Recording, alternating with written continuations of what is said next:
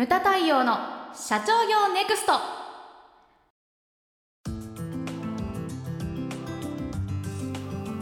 さてあやちゃん。はい。今日はですね、はい。えーまあ、緊急テーマということで、はい。今日ひな祭り3月3日なんですけれども、ええ。3月4日のポッドキャストに緊急でこう入れるテーマとして、はい。まあ、今日、あのーまあ、収録をしているわけですけれども、緊急テーマとして、まあ、気象災害、まあ、危機対応うんというテーマでですね、今回お話をさせていただきます。はい。でまあ、タイミング的にね、はい。新型コロナウイルスそうですね。はい COVID-19、19 19はい。COVID まあ病気っていう意味らしいですね。はい。だから2019年にスタートしたその病気っていうことで COVID-19、まあはい。日本ではね新型コロナウイルス、まあコロナコロナなんて、ねはい。我々は言ってますけれども、でもまあねコロナは、えー日々まあ現状変わってるんでね。はい。でそういうことではなくて、まあ、コロナを題材に、うんうん。そういった中で、まあ、今後もこういうことは起こるだろうということで、その、ね、対策をするためのそのリーダー論リーダー論。についはい。てお話をさせていただきます。でまずね最初に言いたいのがですね僕はこういうのが出てきた時に何が重要なのかって言ったら、撤退のタイミングだと思うんですよ。タイ。ミング。ううんんあの戦争まあね経営っていうのは戦はい。争ってよく言われるじゃないですか。我々ねまあ社長もそうです。武器持って第一線で戦ってるわけですよね。しかも今回の敵はウイルスという見えない敵なわけですよ。ね。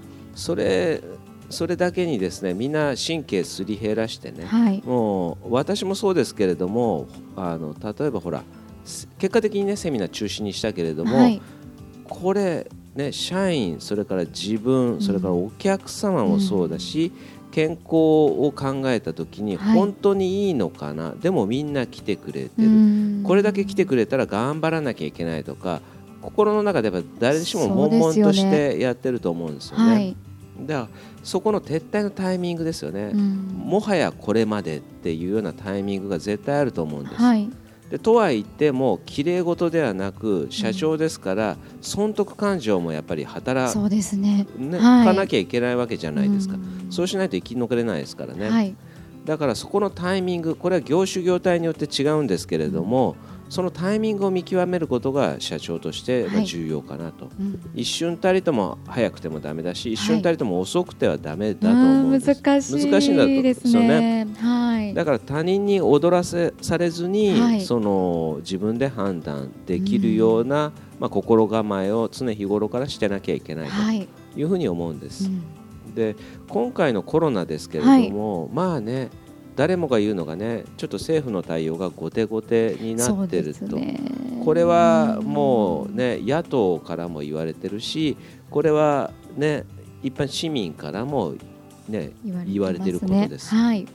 私がですね、まあ、ここちょっと政府の基本方針2月の24日に、えー基本方針発表されたものをちょっと抜粋したものを持ってきてるんですけども、その一番最後にこういうふうに書かれてるんですね、えー教育機関企業など事業者の皆様も感染の急速な拡大を防ぐために大切な役割を担っていますとそれぞれの活動の特徴を踏まええー集会や行事の開催方法の変更、移動方法の分散、リモートワークオンライン会議などできうる限りの工夫を講じるなど協力をしてください、というふうにこれ一番最後に書かれてた言葉なんですけれども、これ言ってしまえばね、はい。政府の対応の遅れをこれ2月の24日に発表されたんですけど、うん。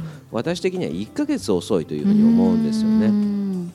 それで国内で、まあ、発生してしまったものをですね今現在どうなっているかというと企業に丸投げしているのが現状なんですよね。ね。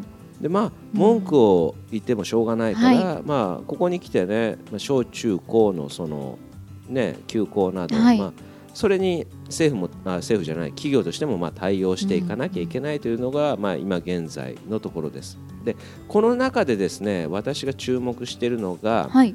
安倍総理と、はい。それから北海道知事の鈴木さんこの対応なんですね。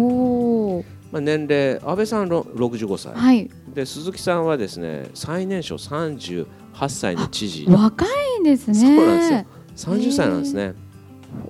でねイケメンなんていうのを言われてますけれども まあそれはイケメンは置いといて それ重要なのははい。そのリーダーシップなんですうよ、ん。リーダーシップの違いっていうのを私すごいあこれはですねまあ研究になるなというふうに思いました、はい。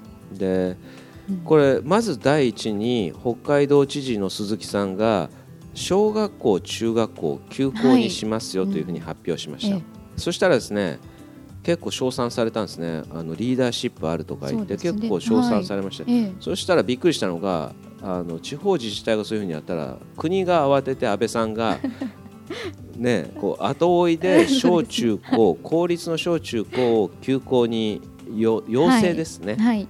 要請をしたわけです、そしたら鈴木さんがああのでは北海道も高校まで休校にしますと、うでこれはですねまあ休校にしたこれに対して賛否両論あると思うんですよね。そうですようん。ねはい。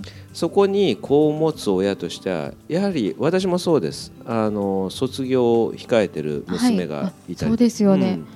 うん。いたりとかね。そのはい。卒業式どうするんだとか、うん。いろんな問題があるわけですけれども、でもその文句私の考え方で言ったら文句言っても仕方ない。と、うん。それがお上が言えばそれをこうやる方法を考えるのがまず第一だはいと思うんですよ。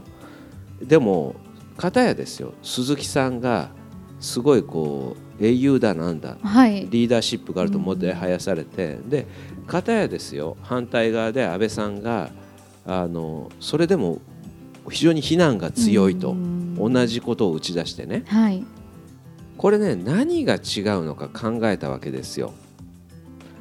何が違うのかって言ったらこれはですね具体的な理由を示せてるかどうかだと思うんです。あなるほどうん、これなんで、えー、とほそもそも北海道知事の鈴木さんがこういうことを言い始めたのかって言ったら、はいあのーバタバタと矢継ぎ早に、うん。まあ、学校関係者スクールバスの運転手さん、それからえ教員の方も何名か、うん。えー感染が確認されたと、ええこれだから学校でそういうことが起こったらあっという間に広がるだろうということで、その道民の安全安心を第一に考えて、こういうような手を打ちましたと。でそういうふうに言われたら文句言う人はやはり、ねう。ん多少なはね。出るかもしれないけれども、はい片や安倍さんなんで小中高をそれをね、あの公立を休校にしたんだって言ってこれね具体的なことが一切出なかったんですよね。私も会見見てましたけれども、はいその会見の中で出てきた言葉がですよあらゆる手段を尽くしてまいりますという言葉がしきりに出てきたんですね。はいで経営者だったらまず思うと思うんですよね。あらゆる手段を尽くしてまいります。これほど具体性がなくて、うん。無責任な言葉はないと思うんですよ。うん、だって小中高のねその学生が自宅待機ん？ね、あのできる限りはい。自宅にとどまっておいてくださいというふうに要請されてるわけです。それなのにもかかわらずうん。だにね訪日の中国人観光客の方々がまだねいらっしゃいますね。そうまはだ普通に入ってこれる状態が、ふ果たしてね普通なのかどうかって考えたら絶対におかしいわけですよね。そこら辺を考えた時にあのやはりその2人のね決定的なそのリーダーシップであったり決断力っていうのがまあ差が出てくるのかなというふうに思うわけです。これいろんな意見ありますよ、はい。法改正をしないとその緊急事態宣言とかねあそういうふうなのが出せいないだなんだっていう意見もあるかもしれない、ええしかしですよ鈴木さんは言ったのが私の責任においてやりますって言っておっしゃったわけですよね、はい。だからこれ一国のね一条の主まあねあの内閣総理大臣がねそれ自分の責任においてやりますとかできないのであればこれはね日本の内閣総理大臣っていうのは、うん。決断力であったりリーダーシップっていうのはそもそも必要ないっていうふうなねね話になってくるわけですよ。はい。で安倍さんがね例えばその任期終わると。はい。そしてねポスト安倍誰だみたいなこともね、うん。結構ニュース等で出てるけど、ね。はい。そもそもね決断力もリーダーシップも必要なければ 誰がなっても一緒じゃねえかっていうね。ね。はい。うん。そういうもんなのかなって思ってしまいますよね。ね。残念ながら。そう。だから選挙だなんだって言っても結局は変わらないのかと国民が思ってもね、はい。仕方がなかったりとかうん。その投票率が少ないと、うん。それも少なくてもしょうがないんじゃないのって思っちゃいますよね。そういうふうなまあ問題があると。で中小企業のねちあのまあ、経営者っていうのはそこからだから学んでいかなきゃいけないわけですよね、うんうん。危機対応とかね。でこの間ですねえ先週私ちょっとあのみずほ銀行の支店長はい。にお会いしたんですけれども、すごい気になってたんで聞いたんですね。はい。あのここら辺うちの会社の近辺の,、うんうんその中小企業の,、あの経営者がどういうような手を打ってるか。気になりますね。だって、はい。そのうちの近所の支店だから、うんそのお客様っていうのは、ね、あのまさしく我々の,、ねそのはいこの会社の近辺の会社じゃないですか。ね。はい。ね、だからそこのあの同じところから社員さんも、うんうんうん。ね通勤してるわけじゃない。どんな手を打ってるのか気になったんで聞いてみたんですね、うんそしたら答えびっくりしたのがはい。いやあの何も手を打ってないところがほとんどであすと。そうなんですか。意外ですね。ね我々そのまあちょっとそこの神田川を越えたら大手町ですけれども、大手町は今昼間は結構閑散としてるんですよね、リモートワークが進んでると、うん。時差通勤もやってると、はい。しかしながらこっちねお昼ちょっとコンビニに行こうと思って出ると、普通にいつもと。そうです。いつもと変わらない光景ですよね。ねはい。あれあれ混んでるみたいなね。そう。だから、ね。いかに中小企業が手を打ってないかっていうのがこう分かるなっていうのが思います。でねあの日本経営合理化協会もね、はい。その社内での対応をまあお話しさせていただくと、はい。2月の、えっとね、21日ぐらいかな、うんうん。の段階でリモートワークはい。をあの始めました、はい。でそれからですね時差通勤も可能にしました、でこれリモートワークも始めましたって言ってもリモートワークができる仕事とできない仕事があるんですよ。ね。そうですね。はい。でこれは不公平になるんじゃないかって私もいろいろ考えたんですよ。う。ん。しかしね思ったのがそのリモートワークができる社員が会社に出社しないで、うん。自宅とかで在宅勤務をすることによって、こう会社に出社してくる人数自体が減るからはい。だから社内での感染のリスクが減るだろうと。あそうですよね。うん。だからはいお互いにとってメリットになるんじゃないのかなうんとあと時差通勤にしてもそうですよね。まあ、9時までに来なきゃいけない社員もいるけれども、9時までに来なくていい社員が時差通勤することによってでお互いの感染のリスクが減るわけですよね。ね。はい。そういったことをこう社内としてもまあ対応していったりですとか、うんうんうんあとね先週なんかはもう毎日毎朝ですね私出社してきたらはい。そのまま会議っていうのが、幹部会議っていうのが何日も続きましたけれども、あの万が一ね自分の会社は大丈夫としかし他のフロアまああのねうちはそのテナントで入ってますから、はビルの中の他のフロア他の会社がね、うん。仕事をしてたりするわけです。でうちの会社は大丈夫だけれども、よその会社で感染者が出た時にはい。どうなっちゃうかって、あちょっとそうですかよね。はい。幹部で考えたんですええね。ええ。まあまずうちのビルは閉鎖されるだろうと。ね。エレベーーター共有と。でトイレもあのフロアとフロアの間にね、あるからその共用なんですよね、だからもうこのビル自体がうん。多分2週間使えなくなって消毒をされて、そして社員たちは2週間自宅で待機になるだろうと、その時にどういうふうにするのかというのをやっぱ話し合ったんですね。で本とか CD は、えー発送ができると、うんうん倉庫が別ですからね。あそうですね。でそしてまあセミナーですよね、はい。でファックスでもらったらこう自動返信できるとか、うんうん。まあ、結果的に今中止にはしてるんですけれども、その対応ができると、うん。あのに2週間後になりますとか。ね。はい。そういったですね、まあ、手を打っておくことが必要だと思うんですよね。うん。で当然その会社に電話もかかってくるわけですよね。その時の留守電をだからコロナ対策の一環として、えー閉会は2週間何月何日までお休みをいただいておりますっていうテロップに変更するとか、はいはい決め事がやっぱりあるわけですよね。それをその閉鎖になる前の寸前に全て終わらせなきゃいけないわけじゃないですか。うんそこで話し合ってても間に合わないんで、はいそういったことをこうね中小企業でやってるところがねあのみずほさんに聞いたら、うん。この辺の会社はやってないっておっしゃってたんで、まあびっくりですよね。びっくりですね。まあうん。私が会長やってる日本印刷もでもそんなもんだったんですよ。えそうなんですか？この間役員会で行ってきて、はい。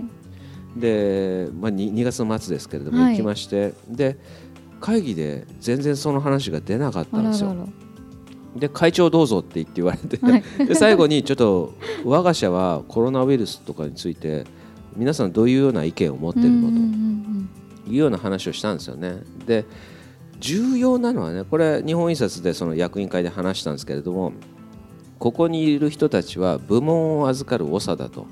その中で部下がね発症したとかはい言った時にどういう対応をするかっていうのを最悪の、ね、シナリオを想定して、うん。そしてね楽観的に行動しなきゃいけないっていうふうに言ったんですよ。うん、だって部門の長ですからそれがだからその、ね、悲観的になってそうするとし社内全部が動揺するわけですすよね。よね。うん。だから悲観的に考えて楽観的に大丈夫だよって言って行動することが僕はその上に立つもののその仕事だと思うんですよね。これはだから一番上にいる社長があたふたしてたらもう話にならないわけですよ。もうこいつダメだみたいな使い物になんねえみたいな。社員としてもすごい不安になっちゃいますよね大丈夫って思うよね。うんそこはやはりどしっと構えてなきゃいけないというふうに思うんですよ。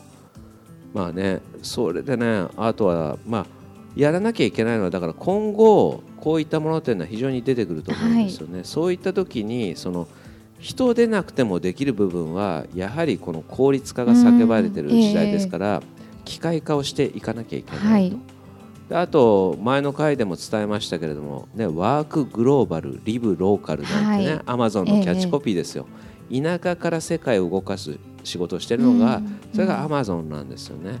例えばこれからのスタンダードっていうのは、はい僕は変わってくると思うんですよ。会社所在地ですおよ。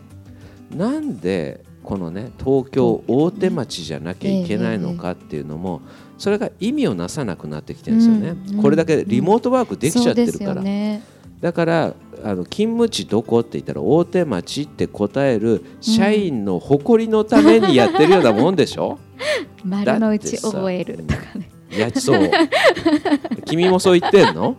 友達に「勤務地どこ?」って言ったら「丸の内」って言ってちょっとは一息離れてるけど。まあね、はい。うん、まあね神田、ね。神田でうち日本橋店ってやってる。知り合いの会社ですけれども日本橋店っていう,、いや神田じゃないのっていういうふうな会社もありますけど、まあまあ話それたけれども、それ何のためにねね。そうだ家賃高いじゃない、はいね、今回もそうだしその通勤にリスクがあると本当かにそうですよ。通勤ってストレスですよね、うん。ラッシュ。うんそれがだからそのリモートワークとかがそのできる時代になったらアメリカとかでもそうですけれども海外のそのショッピングモールが今穴が開いてるんですよね。そこに企業が入るうん。とだ駐車場代ただ車でシュッと行ける確かに。食べるものも買い物もできるわけじゃすないですか、ごい効率いいですね。そうだからそのロスとかのね非常にそのはい。渋滞がね、うん問題視されてるじゃないですか。だからわざわざダウンタウンに行かなくても勤務できるとか、うんうんうん。